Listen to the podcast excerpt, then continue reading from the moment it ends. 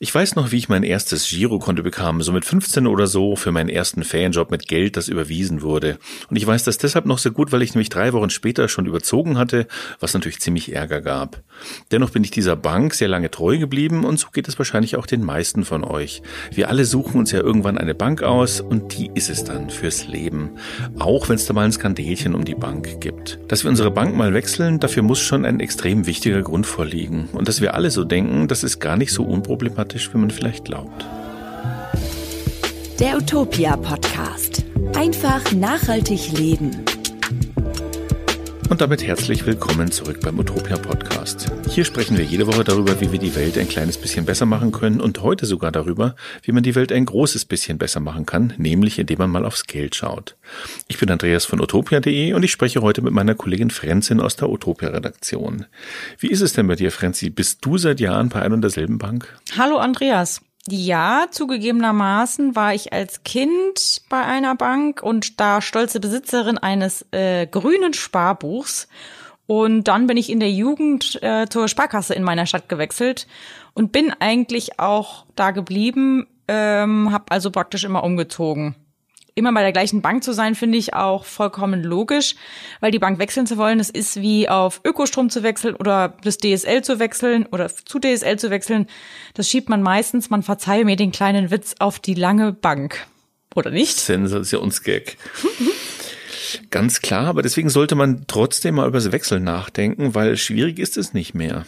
Ich dachte, es gäbe da immer ein Problem äh, und wie üblich würde man es den Kunden schwer machen, wenn die zum Beispiel die Bank wechseln wollen, obwohl ich zugeben muss, dass seitdem ich bei Utopia arbeite, äh, überlege ich tatsächlich endgültig zu wechseln und habe auch schon eine nachhaltige Bank im Auge. Also du kannst getrost wechseln, weil seit 2016 gibt es ein spezielles Gesetz, das verhindert, dass Banken diesen Bankwechsel irgendwie erschweren oder sagen wir es mal positiv, ein Gesetz, das den Wechsel erleichtern soll. Mhm. Und weil das Gesetz so einen geilen Namen hat, will ich den hier mal komplett aussprechen, nämlich es ist das Gesetz zur Umsetzung der Richtlinie über die Vergleichbarkeit von Zahlungskontoentgelten, den Wechsel von Zahlungskonten sowie den Zugang zu Zahlungskonten mit grundlegenden Funktionen. Ich finde das einfach geil und ich hoffe, ihr seid noch wach. Aber das heißt ja dann doch lange Rede, kurzer Sinn, dass du dein Girokonto heute ganz problemlos von der einen zur anderen Bank umziehen kannst. Ja, Und kannst du machen. Da gibt es dann, glaube ich, auch, ich habe mich da mal irgendwie ein bisschen schlau gemacht, so Umzugshelfer, die analysieren quasi dein Konto und übertragen dann viele deiner Daueraufträge automatisch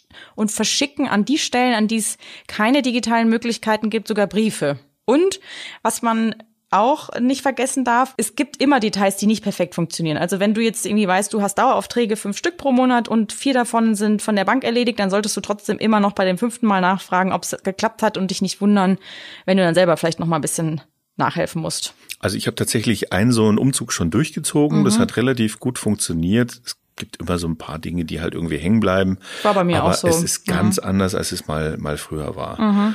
Also ich will mal sagen, wir wissen, wir können problemlos heute ein Bankkonto umziehen und die Frage ist eigentlich nochmal, äh, warum sollten wir denn zu einer anderen Bank gehen? Naja, eigentlich ist die Antwort ganz einfach. Die konventionellen Banken, da weiß man als Kunde, sprich ich weiß eigentlich gar nicht, was passiert denn überhaupt mit meinem Geld, was die von mir sammeln oder auch von den anderen Anlegern. Ähm, das habe ich mich auch schon öfter gefragt und ich sage extra meistens, es gibt durchaus konventionelle Banken, die die Dinge auch besser machen, das muss man schon auch dazu sagen. Aber bei ausdrücklich nachhaltigen Banken weiß man ganz gewiss, was die mit dem Geld machen. Und das ist eben auch nichts Schlechtes und das kann man auch nachschauen. Ja, da gibt's schon einige Dinge, mit denen wir als Kunden vielleicht nicht einverstanden sein wollen. Und äh, manchmal muss man da auch ein bisschen um die Ecke denken, um rauszukriegen, was ist es da eigentlich, ja, was an konventionellen Banken in so vielen Fällen ein Problem ist. Erstmal muss man sich zum Beispiel klar machen, dass viele Unternehmen immer wieder Kredite brauchen, um zum Beispiel Wachstum zu finanzieren oder um Fehlentwicklungen im Unternehmen zu kompensieren. Das ist an sich nichts Schlimmes, aber ähm, solche Unternehmen, ne, es können gute Unternehmen sein, aber es können auch Rüstungskonzerne sein oder es können Energiekonzerne sein, die Atomkraftwerke und Kohlekraftwerke betreiben. Und hier beginnt schon das Problem vieler konventioneller Banken. Denen ist es nämlich eigentlich egal. Die legen ihr Geld an, weil sie halt Geld vermehren wollen. Das heißt, die schließen eben nicht ausdrücklich aus, dass bestimmte Unternehmen für ihre Geschäfte eben kein Geld bekommen, weil diese Geschäfte unnachhaltig sind. Okay, das finde ich aber jetzt schon so ein bisschen abstrakt. Naja, mal ganz konkret gesagt, also wir leihen ja der Bank Geld, indem wir sparen oder investieren. Ja? Mhm. Ähm, dieses Geld leiht die Bank wiederum als Kredite an Unternehmen und das soll sie auch, das ist die Funktion von Banken. Aber jetzt kommt's, die einen Banken geben solche Kredite eben an Waffenhersteller oder Kohle. Mhm. Ähm, selbst die Staatsbank KfW zum Beispiel hat bis 2019 noch Kohle finanziert und bei Öl tut sie das auch weiterhin. Aber dann gibt's eben andere Banken, die finanzieren zum Beispiel nur soziale Einrichtungen, ökologische Projekte oder grünes Business. Und ähm, davon gibt's ja eine ganze Menge in sehr vielfältigen Formen. Ja, und da gibt's ja auch noch eine Menge anderer Sachen. Ne? Man denkt nur an die Panama Papers oder irgendwelche dubiosen Steueroasen, wo Leute ihre Moneten parken, um sich dann eine schöne Rente zu machen. Bei namhaften Banken gab's Razzien wegen des Verdachts auf Geldwäsche oder Rechtsstreitigkeiten wegen äh, Finanzmarktmanipulationen. Das hört man auch immer wieder bei der Börse vor acht. Ähm, da möchte ich eigentlich auch gar kein Kunde sein, muss ich ganz ehrlich sagen. Und naja, konventionelle Banken schließen meist auch nicht aus, dass sie mit Nahrungsmittelpreisen spekulieren. Das finde ich persönlich total schwierig. Da ist es dann so, dass Weizen, Mais und solche Dinge auf einmal teurer werden, aber nicht, weil es dafür einen reellen Grund gibt, sondern einfach nur, weil damit spekuliert wird, um Geld zu machen. Und die Preise steigen dann natürlich nicht bei uns. Also das heißt, wir merken das im Laden gar nicht, sondern die Preise steigen zum Beispiel in afrikanischen Ländern wie Uganda, Tansania oder dem Sudan. Aber das kann man auch super nachgucken, wenn man einfach mal Oxfam und Nahrungsmittelspekulation im Internet googelt oder sucht.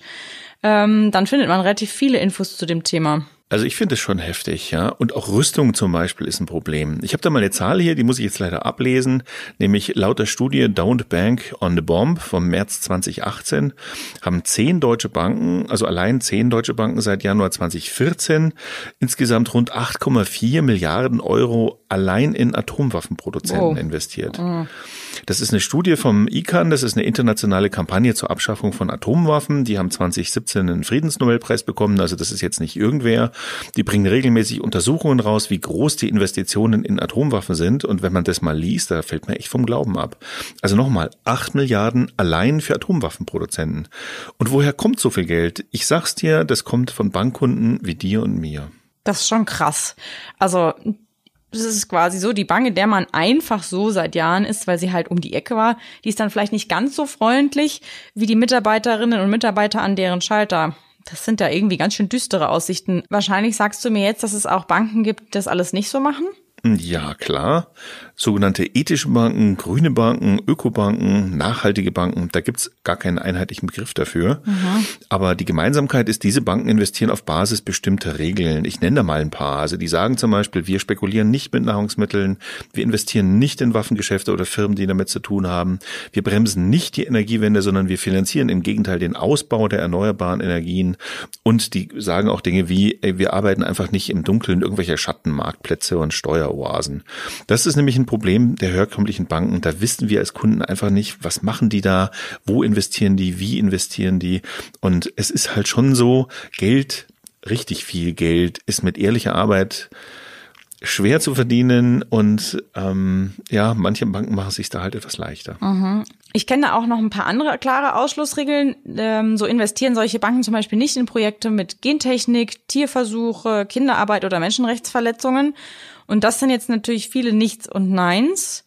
Die fairen Banken tun aber noch mehr, als auf diese zweifelhaften Geschäftspraktiken zu verzichten. So ist es zum Beispiel, dass nachhaltige Banken ihr Geld sinnvoll investieren. Das heißt, sie machen nur Geschäfte mit ethisch und ökologisch vertretbaren Unternehmen und fördern mit ihren Investitionen ausdrücklich nachhaltige Entwicklung und soziale Projekte. Aber sag mal, können wir da auch ein paar ganz konkrete Banken nennen, Andreas? Na klar, Frenzi. Zu den bekanntesten gehören hier derzeit die Ethikbank, die GLS Bank, die Triodos Bank und die Umweltbank. Ja, von diesen vier, das sind also die, die bekanntesten, ähm, die findet man auch überall, ähm, haben alle bis auf die Umweltbank auch ein Girokonto, wobei man jetzt sagen muss, naja, ein Girokonto, das ist jetzt nicht unbedingt nachhaltige Geldanlage, das ist ja mehr was, was man so fürs Daily Business braucht. Aber bei ähm, nachhaltigen Geldanlagen geht es schon um Sparen und Investieren in seinen vielfältigen Formen und das bieten diese Banken auch alle, also vom Fondssparplan, Sparbuch, Tagesgeld und solche Sachen. Dann gibt es noch so ein Neuling, das Startup Tomorrow, die sind aber streng genommen keine Bank, denn die müssten dafür eine BaFin-Lizenz haben. Ähm, das ist ein typisches Modell für sogenannte Fintech-Startups und man muss mal schauen, wie sich das da weiterentwickelt. Außerdem gibt es noch einige andere nachhaltige Banken, die aber vor allem kirchlich geprägt sind oder die sehr spezialisiert sind also die nicht so das typische Portfolio einer normalen Bank haben. Mhm. Was ich richtig gut finde, ist, dass die alle klare Regeln definiert haben, in was sie investieren und in was nicht. Die meisten zeigen ja sogar ganz konkret, in welchen Projekten die Gelder angelegt werden. Und da kann man sich auch super einen Eindruck davon verschaffen, ähm, wer sich bei solchen Banken Geld leiht und wofür das Geld dann eingesetzt wird. Ich rate euch echt dazu, die äh, Webseiten mal anzuschauen. Also zum Beispiel auf der Seite der Umweltbank heißt der Bereich finanzierte Projekte, bei der Triodos Bank heißt der Bereich äh, Projekte entdecken. Ähm, bei der GLS findet man den Bereich mit dem Namen Wo wirkt mein Geld? Und bei der Ethikbank findet man die äh, Beispielprojekte oder die, die Projekte, ähm, die finanziert werden unter Kreditprojekte. Und es lohnt sich wirklich, sich das mal anzuschauen, weil dann versteht man relativ fix, da geht es nicht nur um gepflanzte Bäume oder so, sondern das sind wirklich nachhaltige, vielfältige Projekte direkt zum Anfassen. Aber jetzt mal eine ganz dumme Frage. Wenn ich bei so einer Bank bin, äh, ist da mein Geld überhaupt sicher? Na klar, das sind ganz normale Banken. Es ist nur, der Unterschied ist, die machen nachhaltige Geschäfte statt unnachhaltige Geschäfte. Mhm. Okay, nächste Frage. Wo kann ich denn überhaupt dann Geld abheben? Also wenn ich jetzt zum Beispiel hier bei mir in der Ecke in München äh, schaue, habe ich noch nie einen Automaten gesehen mit einem Babbal von einer nachhaltigen Bank. Wo würde ich denn da hingehen? Also das ist von Bank zu Bank unterschiedlich. Äh, die meisten Ökobanken sind also Direktbanken letztlich Online-Banken, einige wenige haben auch Filialen. Ähm, und das heißt, die haben kein eigenes Automatennetz. Man muss immer die Automatennetze von anderen Banken verwenden. Das funktioniert aber ganz gut. Also zum Beispiel, ähm, die einen Banken sind irgendwie an dieses ja, Vereinsbanknetz angeschlossen, mhm. ähm, dann kannst du da umsonst Geld bekommen. Ähm, zur Not geht's immer auch über die Kreditkarte. Letztlich ähm, guckt man auf den Seiten der jeweiligen Bank nach und die sagen dann, hey, 20.000 Automaten in Deutschland. Mhm. Es geht schon. Also okay. es ist ähm, wenn du bei einer sehr verbreiteten Band bist, ist es vielleicht ein bisschen leichter, das sage ich jetzt echt aus eigener Erfahrung, mhm. aber es ist nicht wirklich ein Problem. Du gehst halt 500 Meter mehr und hast dann da dein Geld. Ja, das wird ja passen. Okay, letzte Frage und Hand aufs Herz. Gibt's da auch äh, ein kostenloses Girokonto bei einer nachhaltigen Bank? Nee, muss man ganz ehrlich sagen, also ein ganz klares Nein, weil das muss man sich schon klar machen. Es geht ja nicht darum, ein kostenloses Girokonto zu haben und wer sowas haben will, der muss zu einer anderen Bank gehen. Diese Banken verdienen ihr Geld anders. Die verdienen es eben nicht mit Spekulation und und ähm, sagen wir mal ähm, nicht so schönen Methoden, ähm, sondern die, versuch, die versuchen ihr Geld ehrlich zu verdienen und dazu gehört auch, wenn ich dir ein Girokonto gebe, dann kostet es halt auch was. Ja, da da steckt ja ein bestimmter Aufwand auch dahinter, den die den die betreiben. Übrigens auch an Automaten Geld abzuheben, kostet unglaublich viel Geld. Ähm, und die wollen deswegen auch gar nicht, dass du nur deswegen ein Konto bei ihnen hast, weil es halt mhm. ein kostenloses Girokonto ist. Also du solltest schon davon überzeugt sein, dass nachhaltiges Geld die Welt auch zum Nachhaltigen verändert. Ansonsten lass es sein und geh zu einer normalen Bank. Weil so funktioniert Nachhaltigkeit halt einfach nicht. Mhm. Ja, aber ich meine, es ist ja einfach, ist ja eigentlich recht einfach, ne? Wenn ich mir jetzt, weiß ich jetzt den einen oder anderen äh, äh, Coffee to go spare, dann habe ich mein Konto schon zusammen. Zwei Kaffee im Monat und dann wärst du auch noch nachhaltiger, wenn du auf die zwei zwei Kaffees mit Milch verzichtet hast. Mhm, stimmt. Und das war's auch schon wieder mit der Folge für heute. Und vielen Dank euch fürs Zuhören und wir hoffen, es hat euch gefallen. Wenn ja, dann abonniert doch diesen Podcast gerne auf Spotify, iTunes, Google Podcast oder was auch immer ihr verwendet, eure Lieblings-Podcast-App. Und wenn ihr selbst ein Thema wisst, das ihr hier mal besprechen sollten, dann schreibt uns gerne an redaktion.utopia.de betreff Podcast. Wir freuen uns auf euer Feedback. Ja, und ich danke jetzt hier mit meiner lieben Kollegin Frenzi. Danke dir, Andreas. Habt noch eine schöne Woche und bis zum nächsten Mal.